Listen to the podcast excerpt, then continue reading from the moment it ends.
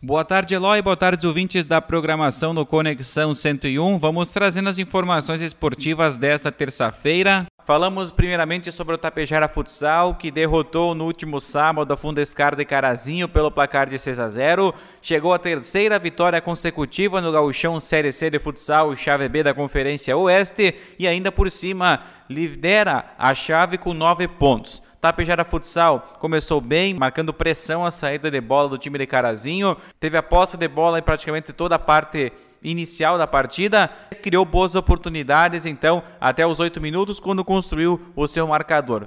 Primeiro tempo terminou 3 a 0. Na segunda etapa, o time de Carazinho deu alguns sinais que poderia buscar o resultado, mas aí cedeu espaços e aí o time do Tapejara Futsal foi novamente empilhando oportunidades e muitas delas passaram pela meta do goleiro Fole. Que na próxima rodada folga, deixa as quatro equipes, a Fundescar, Erechim, Soberano de Sarandi e também o Jaquetaquevá de Chapada disputando a rodada e então folga o Tapejara Futsal no próximo final de semana. Agora o Tapejara Futsal volta à quadra, acreditamos que só no final do mês, pois depois dessa partida de folga haverá uma semana de folga geral da Liga Gaúcha e possivelmente na outra semana, daqui três semanas, retorna para disputar partida fora de casa pelo Gauchão Série C. Já a dupla Grenal entrou em campo no domingo com o Internacional, às 6h15 da noite, quando enfrentou o Flamengo no estádio do Maracanã, no Rio de Janeiro, e surpreendeu os cariocas não só com uma vitória, mas com uma goleada pelo placar de 4 a 0.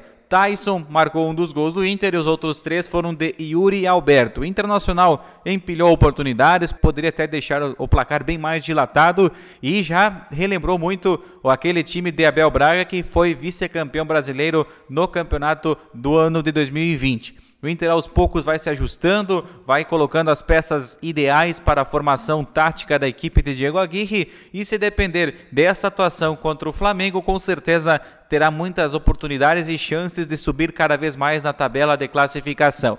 O Inter agora joga em casa no próximo final de semana, quando enfrenta o Fluminense no estádio Beira Rio. Já o Grêmio conquistou enfim a primeira vitória dentro de casa no Campeonato Brasileiro. Saiu perdendo para a Chapecoense logo cedo, gol de Anselmo Ramon, mas teve cabeça, teve equilíbrio e conseguiu logo na sequência empatar a partida com o Alisson e o Miguel Borja, atacante colombiano que vestiu há poucos dias a camisa gremista e com a 9 nas costas, fez seu primeiro gol já com a camisa do Grêmio e deu números finais da partida num gol de pênalti. O Grêmio poderia ter até feito mais alguns gols no primeiro tempo. No segundo tempo, a partida decaiu muito de produção, tanto o Grêmio quanto o Chapecoense. Ambas as equipes não apresentaram tanto perigo contra as metas dos goleiros. Enfim, o Grêmio vence a primeiro dentro de casa, chega a 10 pontos, ainda segue estacionado na 19 colocação e agora está a 5 pontos do primeiro time fora da zona do rebaixamento, que é o São Paulo, seu próximo adversário